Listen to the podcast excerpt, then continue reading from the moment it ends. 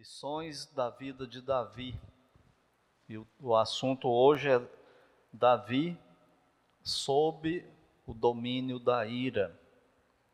Você já esteve alguma vez ou jamais sob domínio da ira? Então vamos ler 1 Samuel 25, 22, que diz assim: Faça Deus o que lhe aprouver aos inimigos de Davi, se eu deixar ao amanhecer um só do sexo masculino dentre os seus. Oremos. Pai Santo, bendito Deus, é no nome do Senhor Jesus Cristo que nós entramos mais uma vez na tua presença em oração. Gratos ao Senhor pelo dia até aqui, gratos por esse culto e por nele estarmos e como o Senhor já nos conduziu até aqui. E agora, Pai, estamos com a tua palavra aberta num assunto por demais importante, vital, fundamental para o nosso viver melhor como filhos e filhas do Senhor aqui neste mundo. Então nós te rogamos que o Senhor, mais uma vez, por tua graça e misericórdia, fale conosco, nos ensine, ministre aos nossos corações conforme a tua vontade e conforme a necessidade de cada um de nós na parte que nos toca. Enfim, Senhor, usa a tua palavra para a tua honra e tua glória e para o nosso bem, tanto nós que estamos aqui no culto, quanto aqueles que nos acompanham pela internet também. Pois é no nome do Senhor Jesus Cristo que oramos. Amém. Na lição passada, nós vimos que falou de um funeral, o funeral do profeta Samuel. E funeral ninguém gosta muito, né? A gente não gosta de ir. Quem está passando, a família não gosta também de, de experimentar, de, de passar por aquele momento, de enfrentar aquela perda. E todos nós, crentes, queremos ir para o céu, não é verdade? Mas pegar essa condução aí para ir para o céu, ninguém quer. Por isso que eu falo que eu espero ser arrebatado. Porque morrer ninguém quer, né? Não tem o, o costume no casamento que a noiva pega o buquê de flores joga. E aqui pegar, segundo a crença, o que, que acontece? Será a próxima a casar, não é? Eu brinco assim, ó, no funeral, pega o coroa de flores, joga para trás em cima do povo e vê quem pega vai ser o próximo. No meu funeral vocês fazem isso, tá? Se eu, se eu for primeiro do que vocês. Não fica um. Eu não quer ir para o céu, deveria voar na, na coroa de flor, mas vai esvaziar o ambiente né, ali. Então nós vimos essa lição sobre esse, esse funeral aqui do profeta Samuel. Quais foram as lições que nós tiramos do, desse acontecimento? Foram três, né?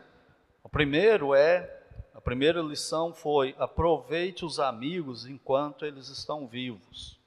Por isso que Davi não teve nenhum problema de não ir no funeral. Teve as implicações todas de perigo e tal, mas ele não teve problema de não ir. Por quê? Porque ele não estava com a consciência pesada.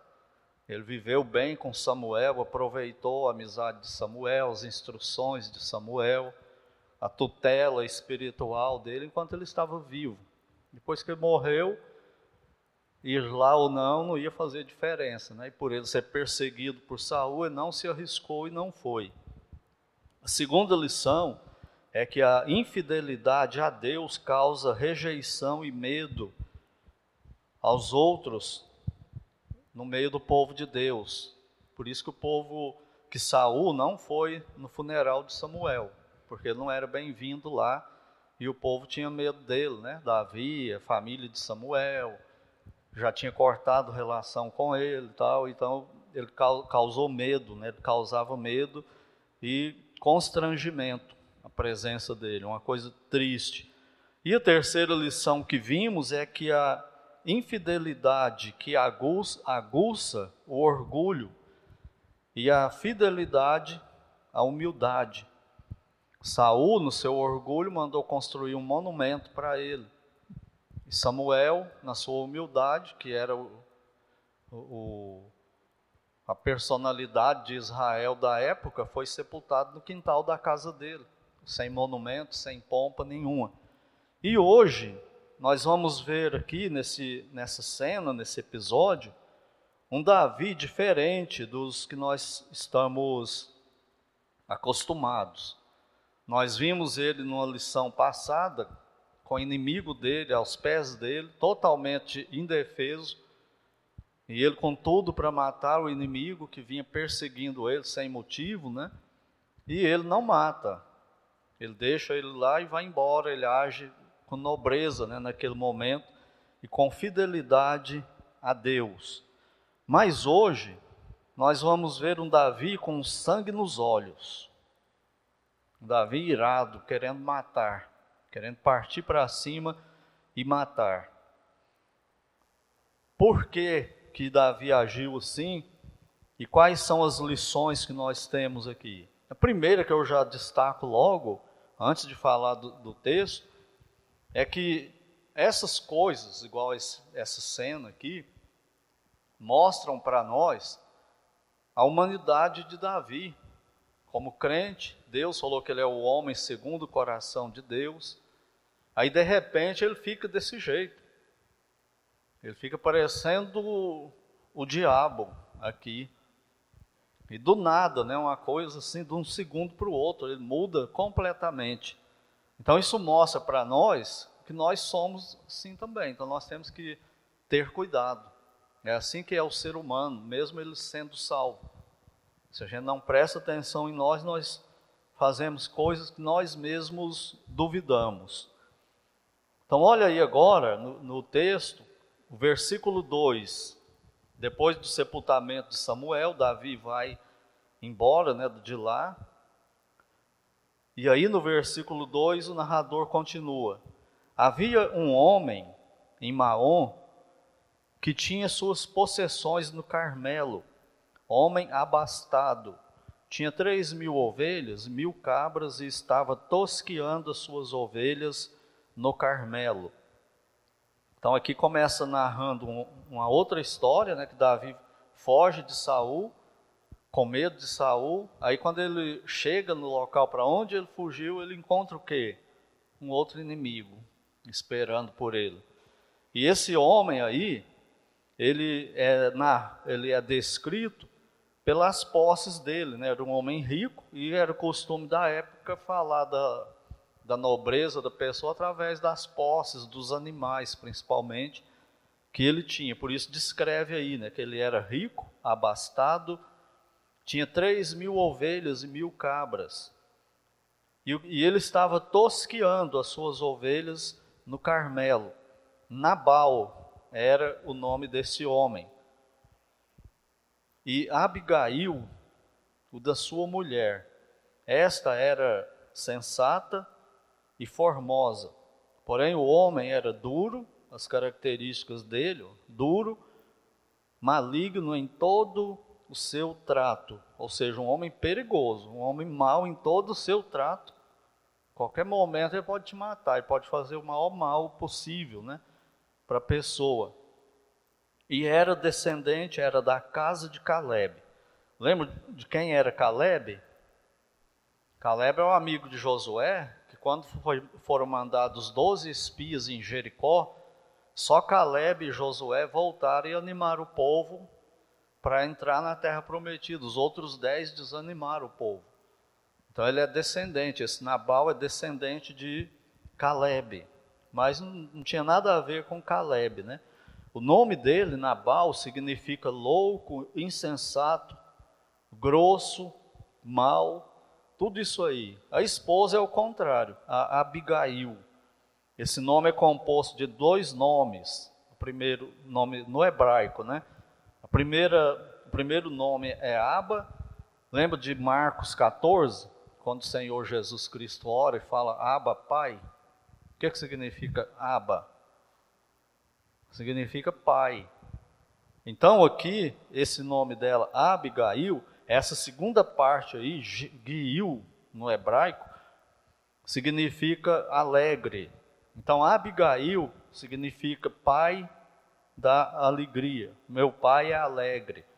Alguma coisa assim, é o que significa o nome dela. E o narrador destaca a característica dela, só duas características. Fala que ela era formosa, ou seja, uma mulher bonita, e ela era sensata, ela era inteligente, ela era sábia. Além de inteligente, ela era sábia. Tem gente que é inteligente, mas é burro.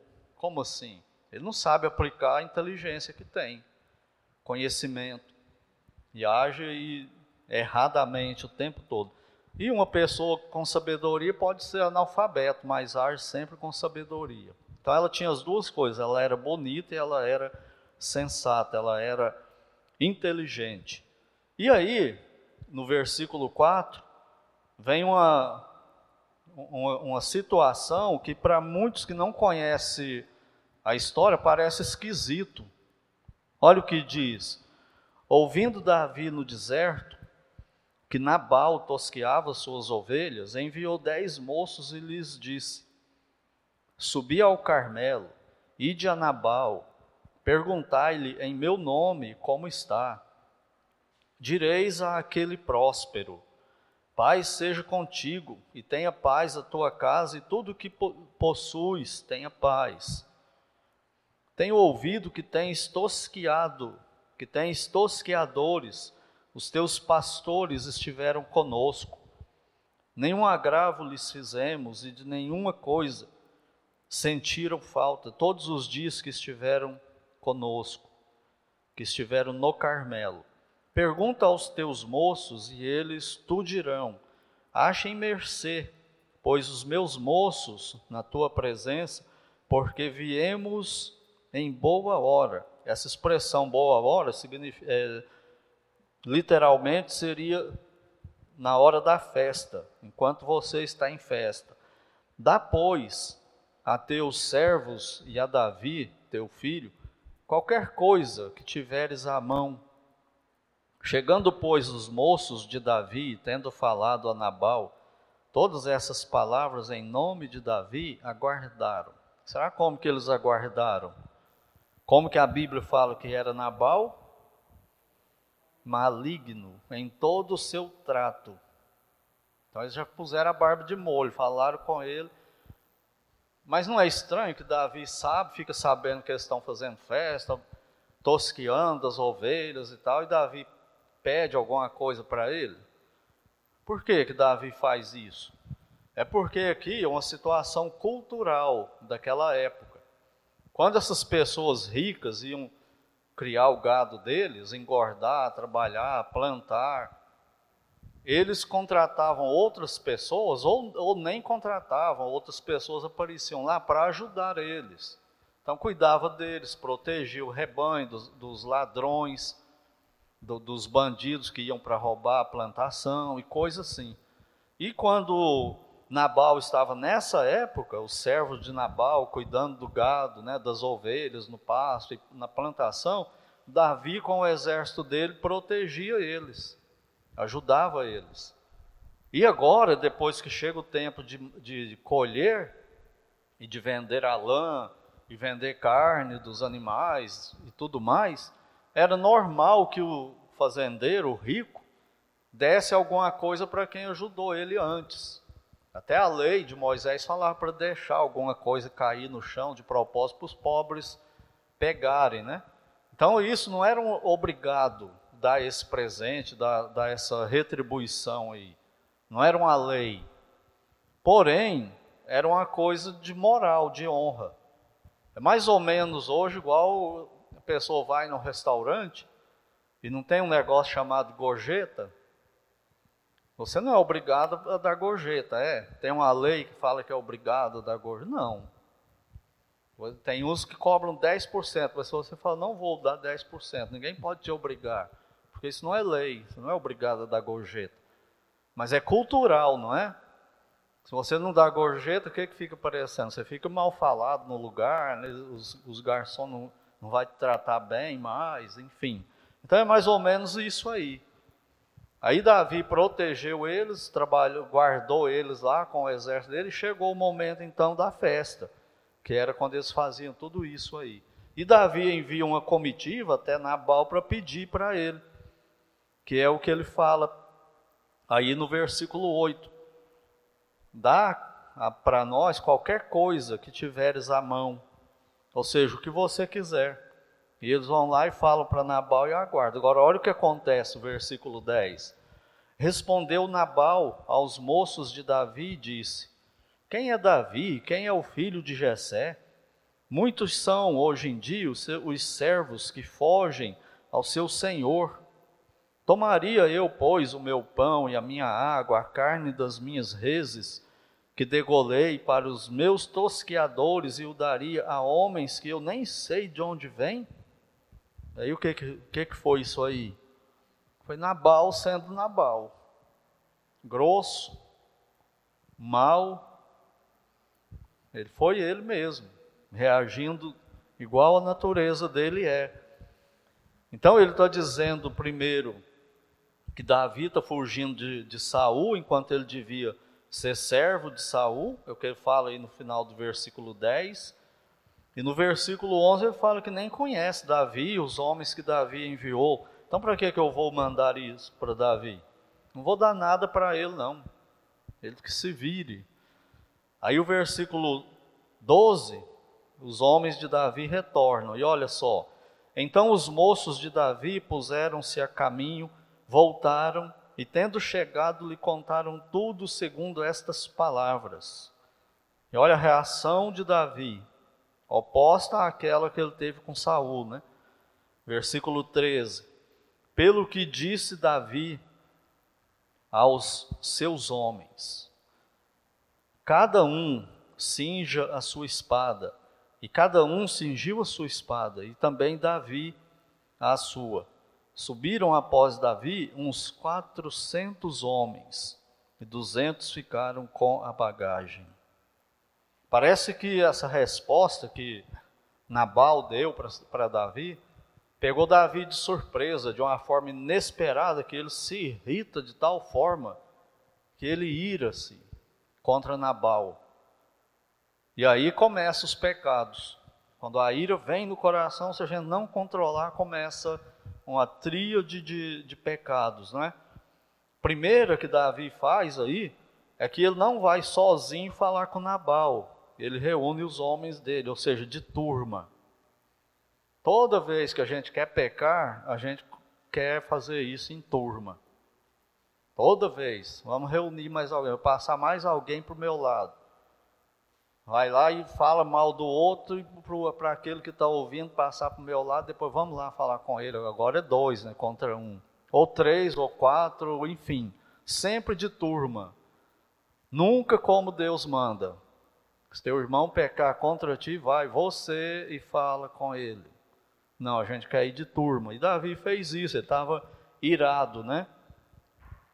E outra coisa é a desproporção da coisa.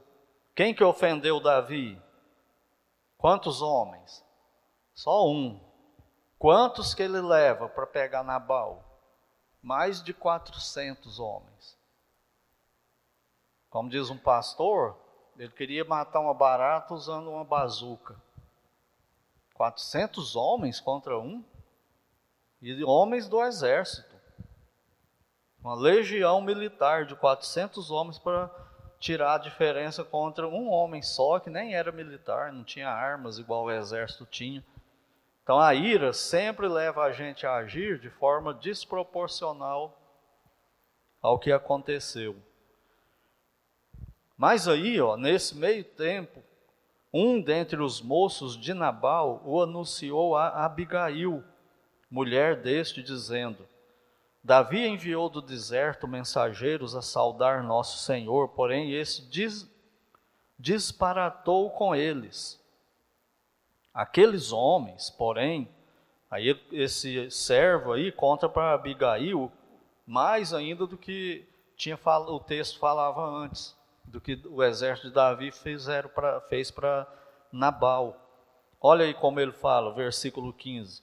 Aqueles homens, porém, nos têm sido bons, muito bons, e nunca fomos agravados por eles, e de nenhuma coisa sentimos falta, eles nunca roubaram nada deles, em todos os dias de nosso trato com eles, quando estávamos no campo, de muro em redor nos serviram, ou seja, o exército de Davi protegiam eles, né, como um muro, tanto de dia como de noite, todos os dias que estivemos com eles, apacentando as ovelhas. Agora, pois, considere e vê o que has de fazer. Ou seja, faça alguma coisa, Abigail, porque já o mal está determinado. O mal de fato está determinado contra nosso Senhor e contra toda a sua casa, e ele é filho de Belial, e não há quem lhe possa falar. Então, ele, você é esposa dele, vai lá e fala com ele, porque se a gente for falar, ele mata a gente. Ele não vai ouvir a gente, não. Então você que é esposa, ele talvez ele te ouça, vai falar com ele. E depois nós vamos ver o, o que acontece, né? Porque Davi já estava mesmo determinado. Olha o versículo, os versículos 21 e o 22. E a gente para por hoje aqui e vamos às lições. Versículo 21. Ora, Davi dissera: com efeito, de nada me serviu ter guardado tudo quanto este possui no deserto, e de nada sentiu falta de tudo quanto lhe pertence. Ele me pagou mal por bem. Faça Deus o que lhe aprouver aos inimigos de Davi, se eu deixar ao amanhecer um só do sexo masculino dentre os seus. Então ele não ia matar só Nabal, ele ia matar Nabal e todos os homens da casa de Nabal. É o que Davi faria. Enquanto Abigail vai tentar apaziguar, Davi está lá remoendo em ódio, em ira e planejando isso aí. Mas quais são as lições, né? Davi debaixo da ira, dominado pela ira. Lembrando, essa ira é a ira pecaminosa. A Bíblia fala de uma ira boa, uma ira permitida, uma ira quando a gente se ira por causa da glória de Deus. E é só nesse caso. Então, 99% das vezes que a gente ira é pecado, né? Por causa do orgulho.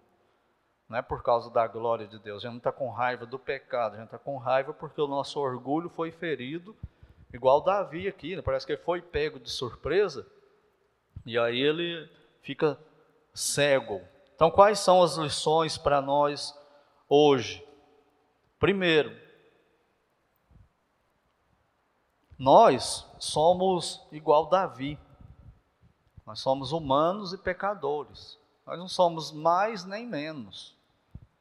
Então nós somos capazes de agir igual Davi agiu.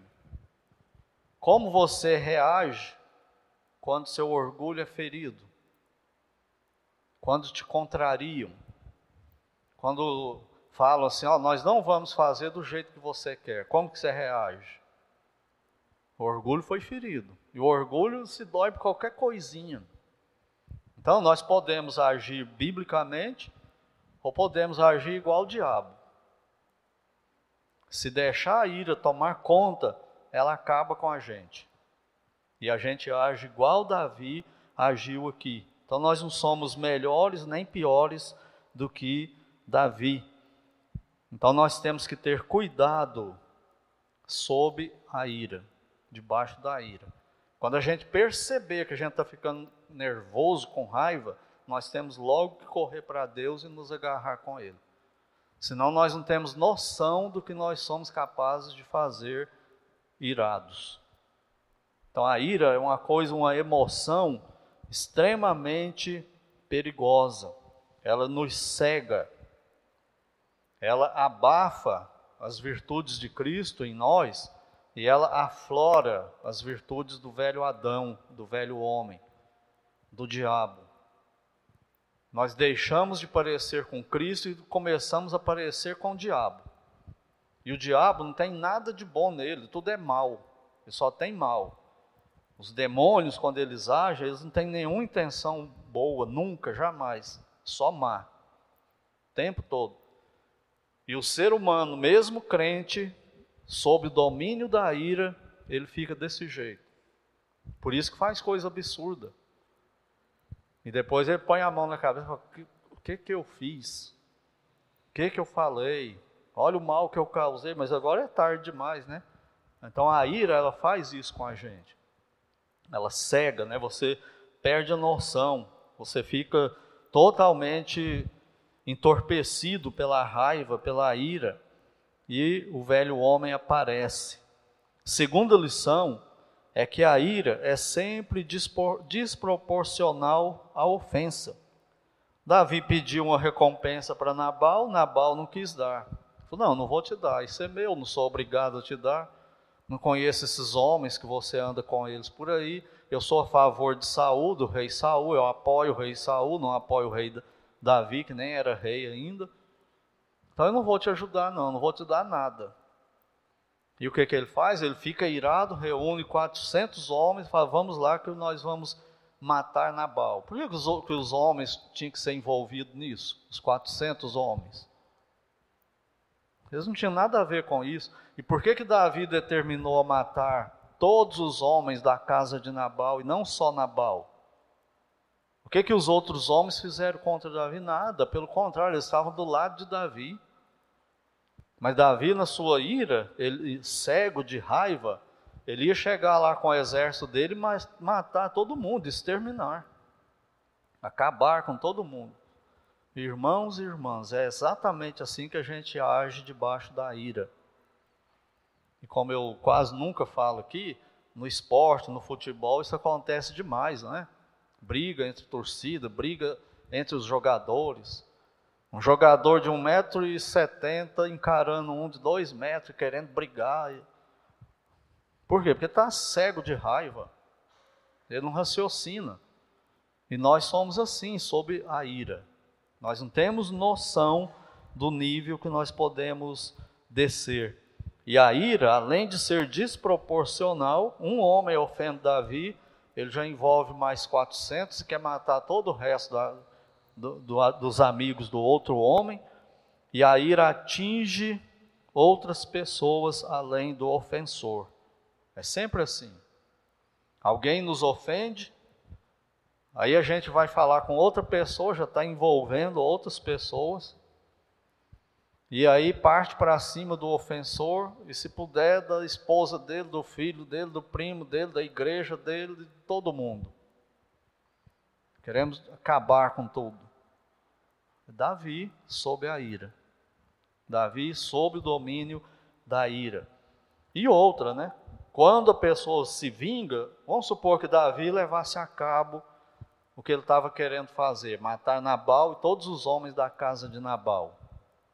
Ele queria agir igual Saul com os sacerdotes, lembra da história? Saul chega lá na cidade, manda matar os 85 sacerdotes, mas não fica satisfeito, manda matar todo mundo da cidade sacerdotal e até os animais deles. O que, que Davi está fazendo agora? Agindo exatamente igual Saul. Entende por que, que Paulo vai escrever lá em 1 aos Coríntios, aquele que pensa que está de pé, veja que não caia?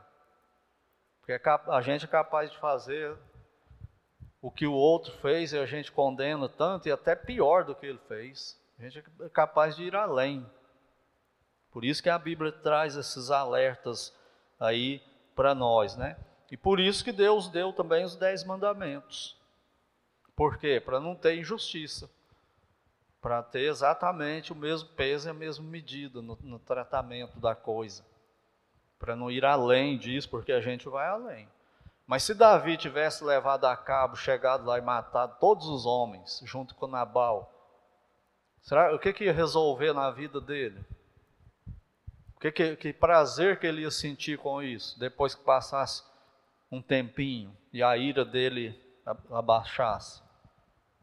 Aí ele vê a loucura que fez, não é? E depois nós vamos ver como Abigail mostra isso para ele.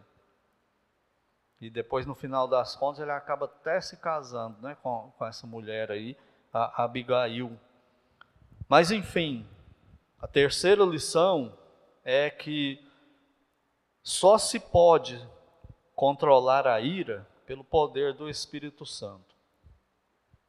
Por isso, a Bíblia fala para o crente: enchei-vos do Espírito.